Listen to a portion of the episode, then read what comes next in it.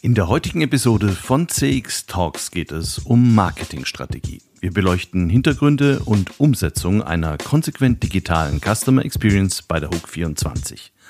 Praxisinsights aus erster Hand mit Uwe Stuhldreier, dem Vorstand für Marketing und Vertrieb.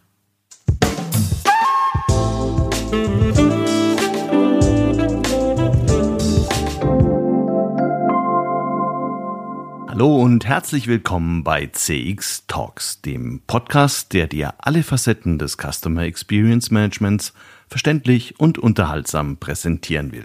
Ich bin Peter Pirner und ich freue mich sehr, dass du wieder zuhörst.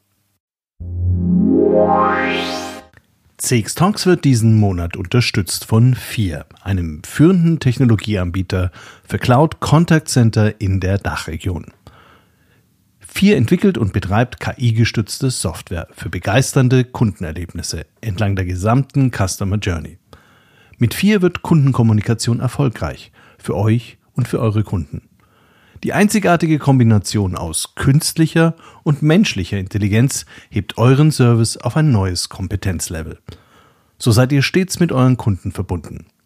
Mehr Informationen zu 4 findest du auf der Website www.4.ai und auf der Sponsorenseite von CX Talks. Mein Freund der Bertram. Ich kenne Bertram seit dem Kindergarten, wir sind zusammen groß geworden, haben gemeinsam unsere Mopeds frisiert und uns dann ein wenig aus den Augen verloren. Bertram wurde nach ein paar Jahren Versicherungsmakler. Das war sehr praktisch, weil ich gerade meine erste Hausratversicherung brauchte.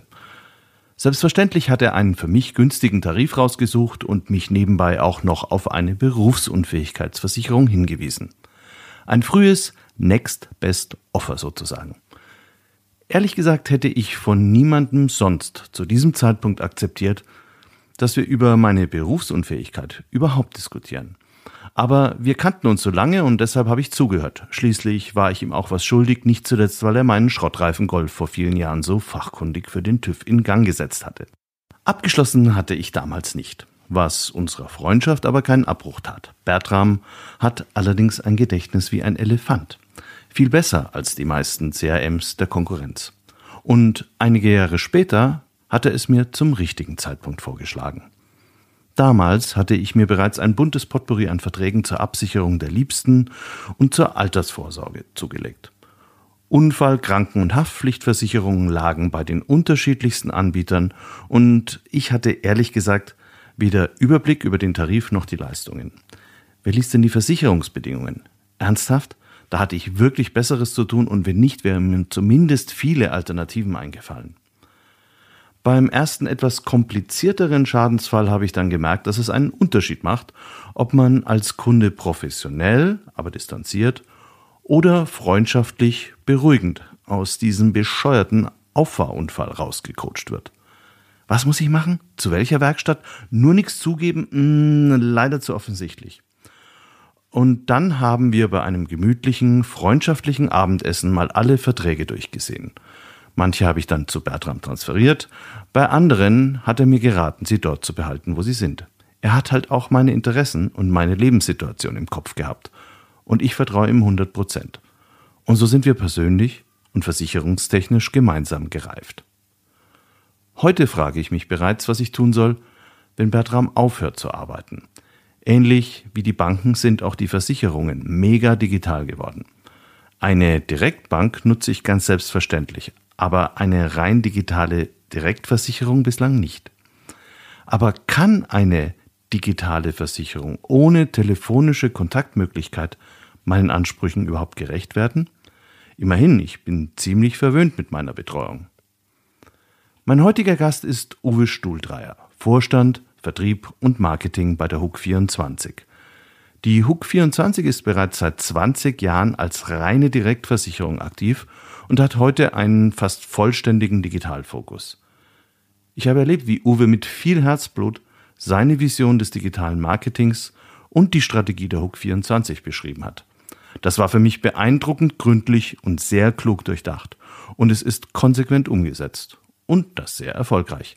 Allein in den letzten fünf Jahren sind die Bestände um fast 50 Prozent gewachsen.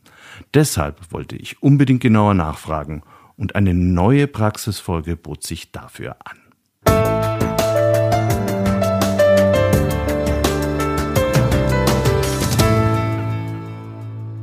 Hallo Uwe, herzlich willkommen bei CX Talks. Hallo Peter, vielen Dank für die Einladung.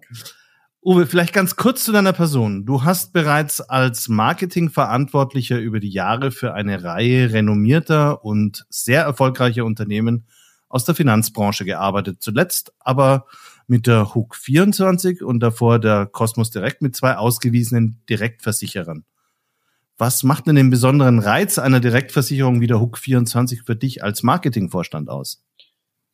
Der Reiz für mich bei einer Online- oder Direktversicherung zu sein, ist, dass dieses Geschäftsmodell für Zukunft steht, für Modernität und auch für Wachstum.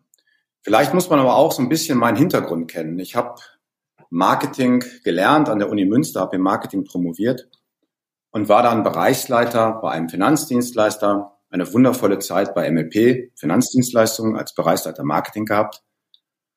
Und ich habe die, zwischen dieser Zeit 2005 bis 2012 eine dramatische Veränderung des Marketings wahrgenommen. Und Marketing, modernes Marketing, habe ich da schon als sehr online und datengetrieben angesehen. Und das war für mich der Grund, damals in diesen Bereich zu wechseln. Online-orientierte Geschäftsmodelle, so bin ich zur Cosmos gekommen, heute Hook 24. Und ich glaube, dass viele Marketingabteilungen so ein bisschen in dem Gestern verharren. Und das war für mich wichtig eben und deswegen den Schritt und das macht für mich den Reiz einer Direktversicherung aus. Vielleicht zum Einstieg erstmal etwas Hintergrund zur Hook 24. Ich dachte in meiner Naivität ja immer, das sei eine Subbrand der Hook Coburg. Ihr seid aber eine eigenständige AG und euch gibt's auch schon relativ lang. Also was genau ist denn die Hook 24 und wie hängt sie mit der Hook Coburg zusammen? Was ist die Hook 24? Du hast es richtig gesagt, wir sind ein eigenständiger Versicherer. Wir sind 2000 direkt nach der Dotcom-Blase gegründet als reiner Online-Versicherer. Was für eine Entscheidung des damaligen Managements. Äh, heute sind wir die führende Online-Versicherung in Deutschland. Wir sind der sechstgrößte Kraftfahrtversicherer in Deutschland. Wir haben 2,8 Millionen versicherte Kraftfahrzeuge. Wir haben eine Milliarde Bruttobeiträge. Wir sind profitabel. Wir haben 2020 über 100 Millionen Jahresüberschuss ausgewiesen und wir waren in 2020 sogar schon im Neugeschäft der zweitgrößte deutsche Versicherer. Wir sind rein digital. Uns kann man nicht per Telefon erreichen. Das heißt, all unsere Kunden sind digitale Kunden. Wir haben eine Ausnahme. Im Schadenfall kann der Kunde alle Zugangswege, alle Kommunikationswege der Muttergesellschaft, und jetzt komme ich genau zu dem Punkt, Huck Coburg, nutzen. Das heißt, wir sind eine hundertprozentige Tochter der Hoch Coburg, aber als eigenständiger Versicherer. Die Muttergesellschaft ist der größte deutsche klassische Versicherer, traditionelle Versicherer. Und wir sind die größte deutsche Online-Versicherung im Bereich Kraftfahrtversicherung. Und uns Gemeinsam sind die Grundwerte, die wir haben. Die Mutter ist ein Versicherungsverein auf Gegenseitigkeit. Die Mutter ist keine börsennotierte Gesellschaft, sondern die Mutter gehört den Versicherten. Und diese Grundwerte haben auch wir, sind aber, wie gesagt, mit unserem Geschäftsmodell sehr unique unterwegs, weil wir ausschließlich digital erreichbar sind und nutzen im Schadenservice alle Kontaktpunkte, die auch die Mutter bietet. Wie hat sich denn euer Geschäft jetzt vor allem in Zeiten des Lockdowns entwickelt? Weil viele Unternehmen haben ja da die digitalen Kanäle für sich erst so richtig entdeckt, aber ihr seid ja schon nach der Dotcom-Blase in dieses Geschäft eingestiegen. Ja, grundsätzlich hat sich das ganze Geschäftsmodell sehr, sehr dynamisch entwickelt. Ich habe es vorhin gesagt, mittlerweile mit über 2,5 Millionen Kunden, über 2,8 Millionen versicherten Kraftfahrzeugen. Und es ist schon eine Erfolgsstory und ich bin auch sehr, sehr dankbar daran, einen Part mitzuhaben und dabei sein zu dürfen. Ich glaube, man merkt ja in vielen Diskussionen, was hat eigentlich Corona gebracht? Und das kann ich sehr, sehr schön beschreiben. Wir hatten in den letzten fünf Jahren sehen wir einen Bestandszuwachs von fast 50 Prozent. Das hat auch mit einem Corona-Schub in 2020 zu tun. Wir haben natürlich dort einen Digitalisierungseffekt gesehen. Und natürlich, als wir den Lockdown hatten, als Geschäftsstellen von vielen Filialen von Versicherern geschlossen hatten, haben wir natürlich einen deutlichen Anstieg unseres Geschäftes gesehen. Das war in 2020 so, dass wir das Neugeschäft um fast 20 Prozent steigern konnten, was enorme Steigerungsraten im Versicherungsbereich sind. Und wir haben dann aber 2021, wir haben weiterhin im Bestand ein sehr, sehr großes Wachstum. Aber man muss jetzt die Frage stellen, was ist das New Normal? Wie viel Digitalisierungsschub hat uns Corona gebracht? Und das wird jetzt sehr, sehr spannend. Wir haben auf jeden Fall in 21 das enorme Niveau von 2020 halten können. Aber jetzt kommt die große Frage, ich glaube in vielen Branchen, was ist das New Normal? Und das ist eben genau das, was wir jetzt beobachten werden. Insgesamt, glaube ich, kann man eins sagen, wir haben in Corona gelernt, dass das Leben digital funktioniert. Versichern wir es doch auch digital. Ich glaube schon, dass wir mit unserem Geschäftsmodell da auch wiederum, ich habe es vorhin schon gesagt, sehr zukunftsweisend aufgestellt sind.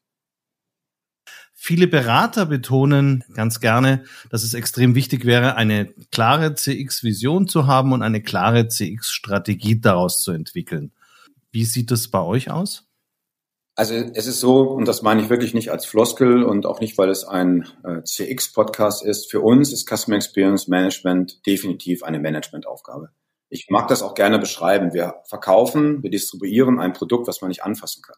Wir distribuieren keine Erlebnisse. Es ist nicht schick, und das werde ich auch niemals behaupten, dass es irgendwie Spaß machen kann, eine Versicherung abzuschließen. Deswegen müssen wir es in einer Customer Experience gießen, die es extrem einfach macht, die diesen Prozess, den ich eigentlich ja die Versicherung abschließen gar nicht haben möchte, möglichst in eine Customer Experience gebe, die es dem Kunden schnell und einfach ermöglicht, eine Versicherung abzuschließen, verständlich, transparent.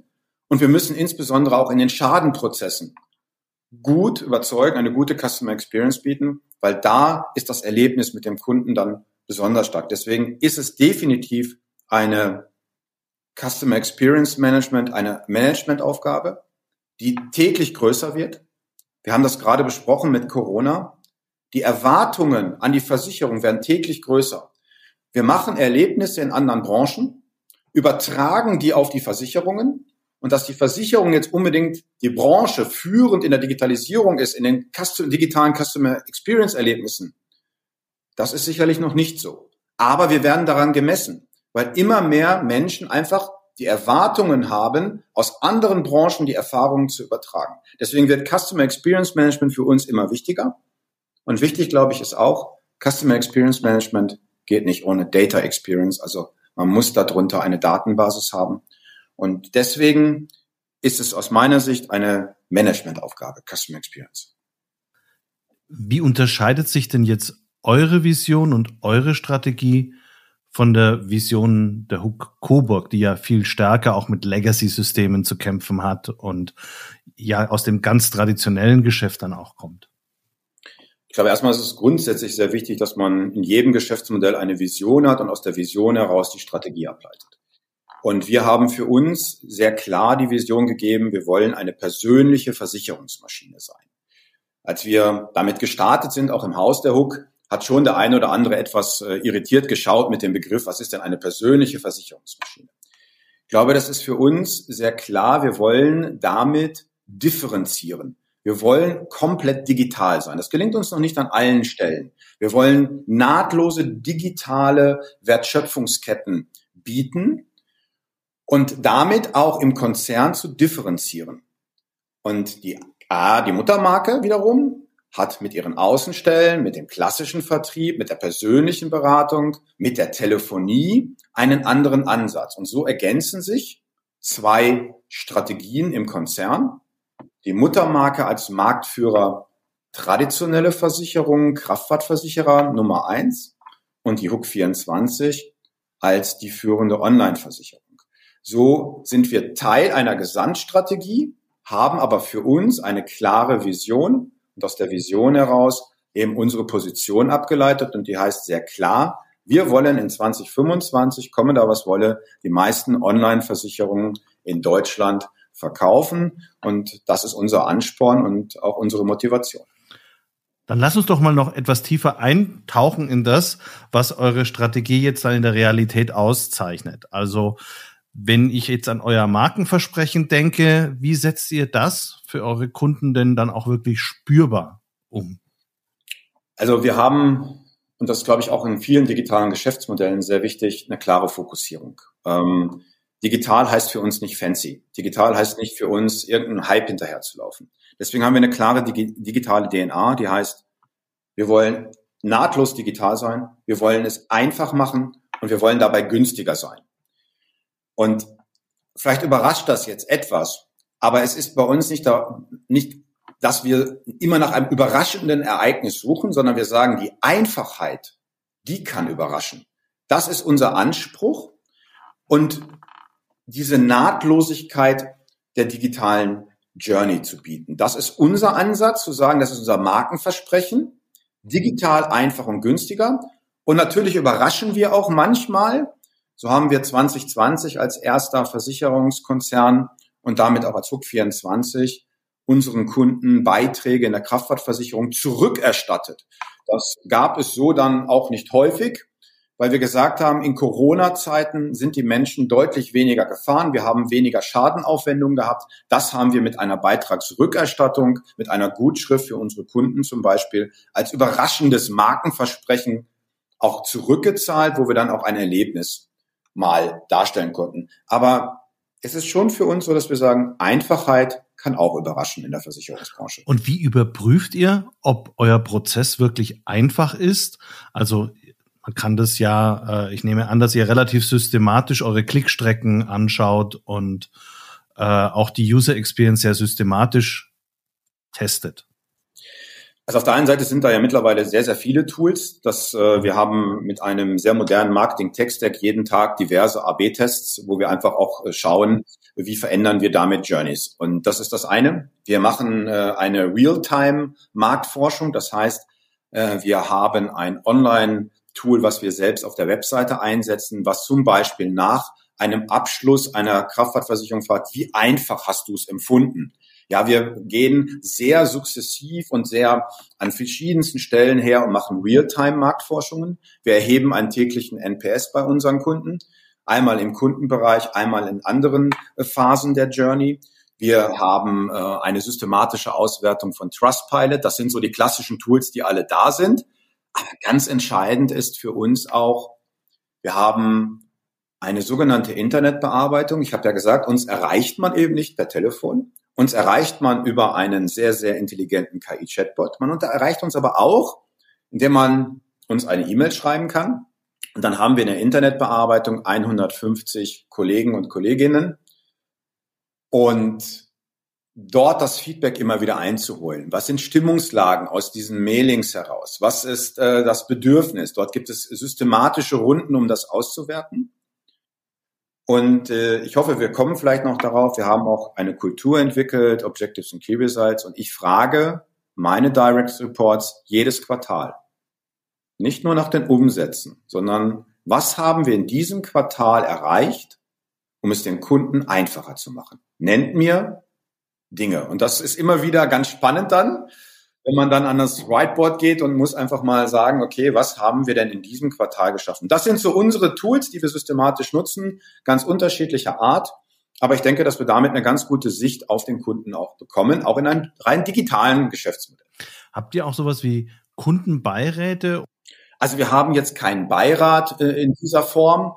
Äh, jetzt kommt auch sicherlich hinzu, dass wir ja als Versicherungsverein auf Gegenseitigkeit ohnehin in einer sogenannten Mitgliederversammlung Kunden vertreten haben. Das muss man ja auch nochmal sagen. Das ist ja schon die Kultur einer Hoch und damit auch natürlich ein Stück weit einer Hoch 24. Was wir natürlich machen, ist immer wieder natürlich auch eine qualitative Marktforschung, wo wir natürlich auch äh, in den Austausch mit Kunden treten. Mhm.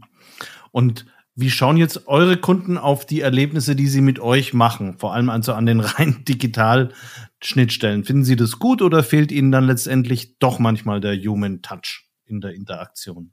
Der Kunde entscheidet sich zunächst einmal bewusst für ein digitales Geschäftsmodell. Und wir machen das auch sehr transparent. Wir haben zudem durchlässige Möglichkeiten. Also wir sind keinem Kunden böse, wenn er jetzt sagt, er möchte dann morgen gerne wieder zu Hukoburg gehen, weil er auch eine persönliche Beratung haben. Deswegen haben wir einen Ansatz, es ist immer gut, wenn der Kunde bei uns im Konzern bleibt und nicht in einen anderen Konzern wechselt. Das ist schon mal das eine. Also wir haben die Möglichkeiten, wir bieten die Möglichkeiten für den Kunden zwischen unterschiedlichen Gesellschaften, UK Coburg und UK 24. Das Entscheidende ist, glaube ich, aber, dass eine, ein digitales Geschäftsmodell gar nicht weniger persönlich sein muss.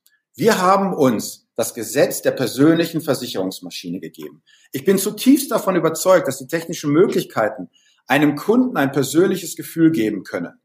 Und Wir haben auf der einen Seite ein KI-Chatbot. Ich habe mal den Spruch geprägt, jede E-Mail, die der Kunde schreibt, ist ein Versagen der Webseite.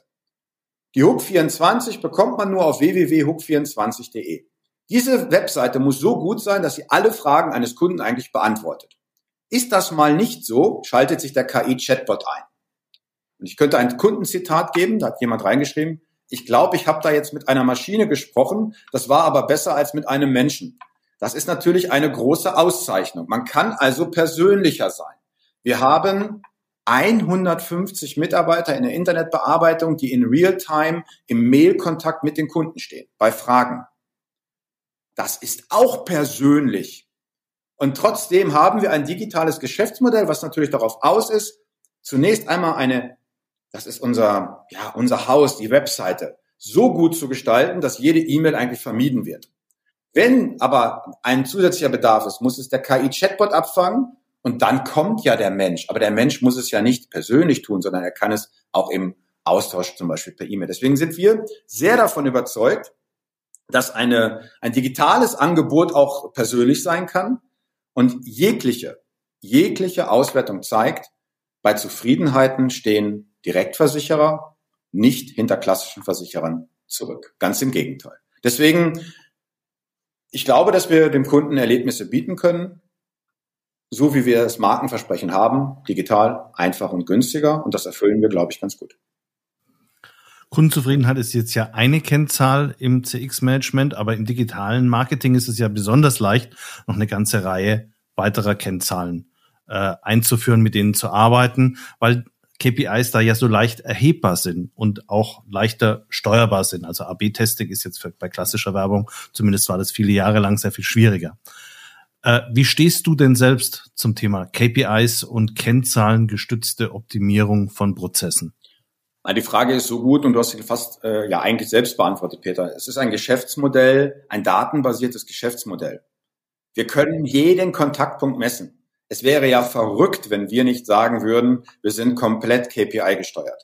Das heißt, das ist ja auch das, was ich am Anfang so sagte, dieser Wandel im Marketing, datengetriebenes Marketing. Wie viele Marketingorganisationen wehren sich dagegen, datengetrieben zu sein, KPI-basiert zu arbeiten?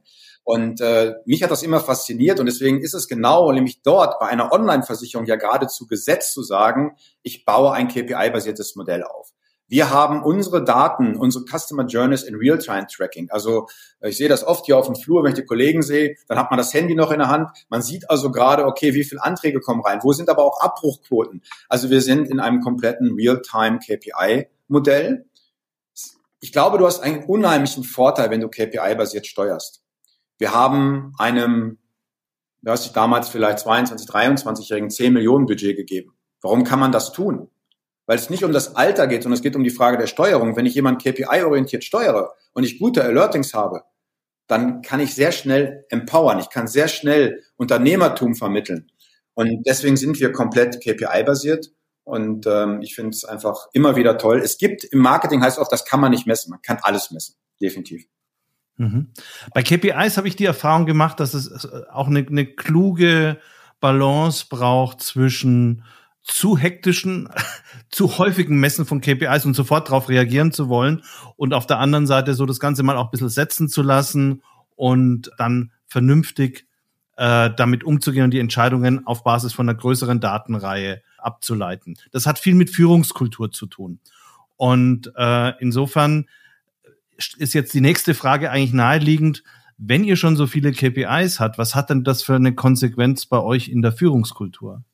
Auch das wieder, wie ich finde, sehr, sehr richtig von dir formuliert. Denn ich erlebe hier viele auch aus dem Konzern schauen durchaus auf dieses KPI-basierte Modell und sagen, oh, wir wollen auch die Zahlen haben und ich will die Zahlen. Und jeder fängt an zu interpretieren. Genau das ist ja falsch. Man muss sehr gezielt sich die relevanten KPIs raussuchen. Und wir steuern nach ganz wenigen KPIs. Natürlich haben wir in unseren Dashboards viele KPIs.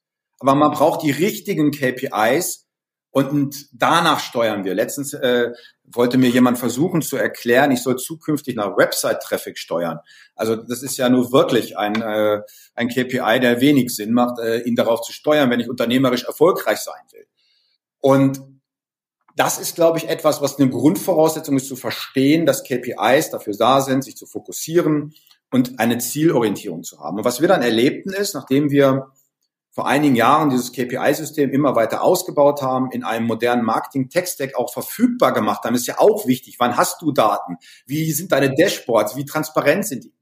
Kam eigentlich fast aus der Mannschaft heraus, wir müssen da noch stärker reingehen in die Diskussion. Und dann war ich ohnehin immer sehr fasziniert von der Objective and Key Results Methode. Wir sind dann angefangen, gemeinsam mit dem Team und nicht immer nur nach Lehrbuch, sondern auch zu sagen, so wie das Team ein gutes Gefühl damit hat, nach Objectives Key Results zu steuern. Jetzt hatten wir wirklich, und du hast das vorhin beschrieben, eine gute Voraussetzung. Online-Geschäftsmodell, datenbasiert, KPI-basierte Steuerung ausgerufen. Dann ist es natürlich relativ naheliegend zu sagen, komm, jetzt setzt euch mal hin jährlich und wir machen erstmal unsere Jahresziele. Und dann haben wir uns überlegt, was sind die Objectives?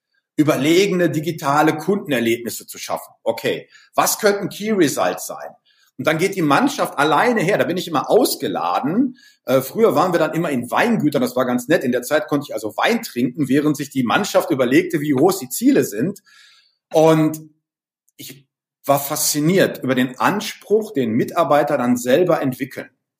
Ja, die Ziele bottom-up waren noch mal anspruchsvoller, als ich sie vielleicht manchmal top-down hätte gewagt zu formulieren. Und wir haben so unsere Jahresziele. Wir gehen dann in Quarterlies, wir gehen in Monthlies, wir gehen in Dailies, an denen ich auch zum größten Teil teilnehme. Und äh, das kann dann auch mal sein, dass ich mich aus der Joggingrunde morgens melde. Aber wir haben diese Dailies und wir versuchen immer zu sagen, auch unsere Wochenziele, wie zahlen sie auf das Monatsziel ein, wie zahlen sie auf das Objective und das Key Result ein. Und das hat eine Kultur entwickelt mit viel Engagement, hoher Ambition. Wir haben Transparenz für jeden einsehbar auch aus anderen Bereichen. Jeder kann bei uns auf die Objectives und Key Results reinklicken. Kein Geheimnis. Und wir haben damit natürlich auch eine klare Fokussierung. Wir fragen immer, hey, zahlt das, was wir jetzt gerade tun, auf irgendeinen unserer Key Results ein und passt es zum Objective? Wenn nein, warum sollten wir es tun? Müssen wir das Key Result ändern? Müssen wir das Objective ändern? Oder sind wir gerade nicht fokussiert unterwegs?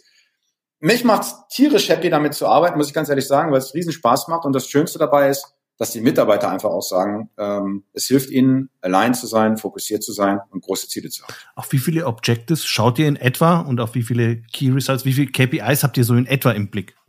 Ja, wir haben fast zu viele, muss ich ganz ehrlich sagen. Ähm, wir haben fünf Objectives und haben zwischen ja, drei bis fünf äh, Key Results, sodass wir eigentlich eine, eine Matrix haben, fünf mal vier kann man so sagen. Wir haben 20, 20 ist eigentlich zu viel ähm, weil wir auch ein sehr fokussiertes Geschäftsmodell haben. Aber ich, ich sage halt auch, es ist nicht nur Lehrbuch, wie wir es machen und wir müssen uns auch immer weiterentwickeln. Ich würde nie behaupten, dass das alles ein perfektes Objective and Key Result System ist, aber wir entwickeln das permanent weiter und ich glaube schon, die Frage ist richtig. Wahrscheinlich sind 20 Key Results eher noch zu viel. Inwiefern würdest du sagen, dass eure Unternehmenskultur jetzt auf Basis auch äh, des OKR-Prozesses, wie du ihn beschrieben hast, sich heute von der Kultur, soweit du das beurteilen kannst, klassischer Wettbewerber unterscheiden?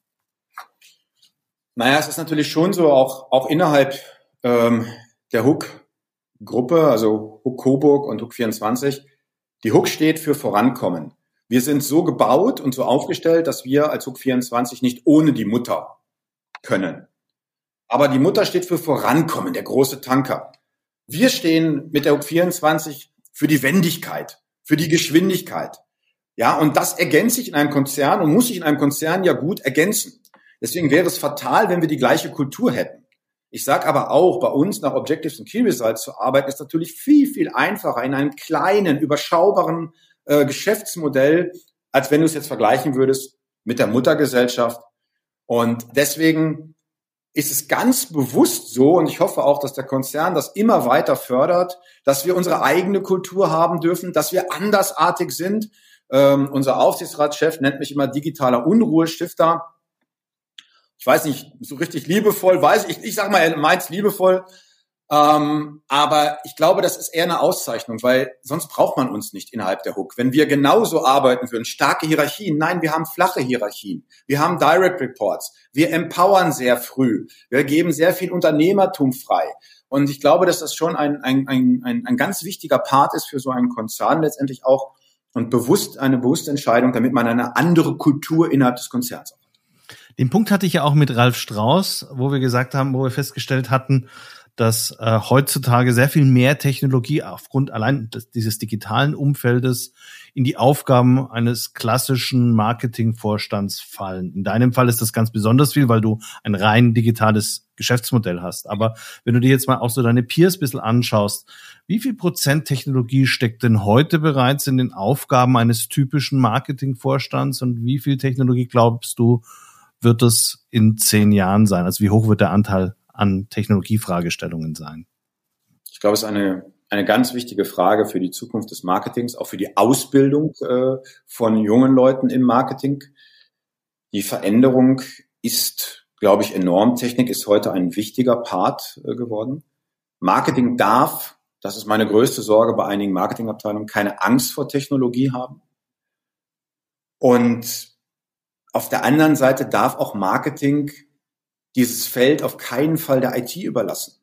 Denn Marketing stand ja immer dafür, die Kundensicht zu vertreten. Ich muss aus der Kundenbedürfnissituation, aus der Kundensicht heraus die Technologie bauen. Und ja, nicht anders.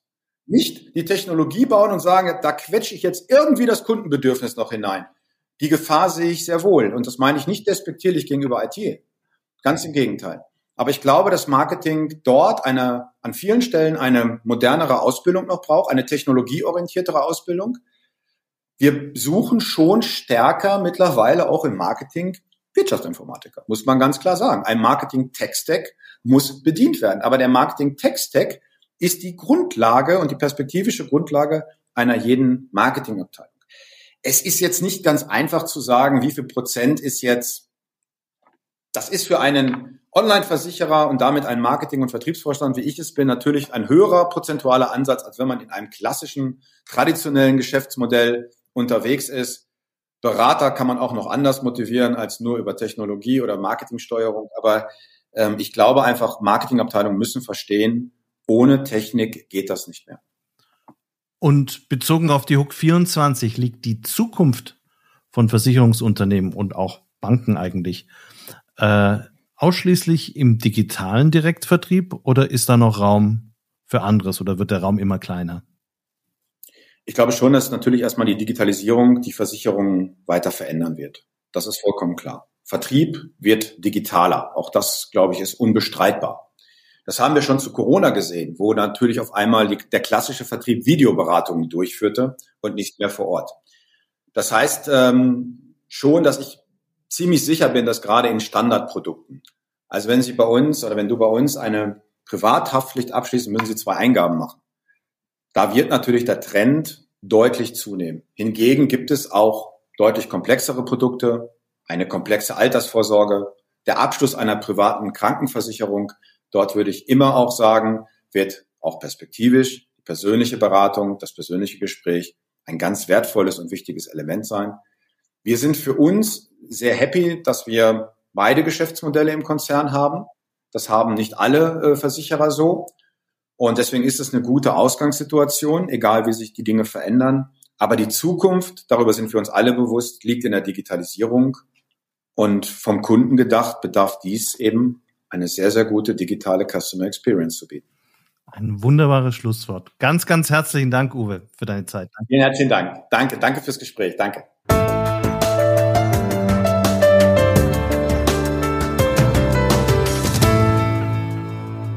Das war Uwe Stuhldreier, Vorstand Vertrieb und Marketing bei der Hook 24. Weiterführende Links zur Person und zu unserem Podcast-Sponsor findest du in den Show Notes. Und bevor du jetzt weiter skippst, schenke CX Talks doch 5 Sterne bei Apple oder Spotify Podcast. Du kannst das auch bei Google, Amazon oder YouTube tun. Das hilft fast so gut weiter wie ein neues Abonnement, was sicherstellt, dass du keine Folge verpasst. Oder du trägst dich ein in den CX Talks Newsletter. Direkt auf der Website www.cx-talks.com. Ich freue mich auf jeden Fall, wenn wir uns in zwei Wochen wieder hören mit einer dann neuen Ausgabe.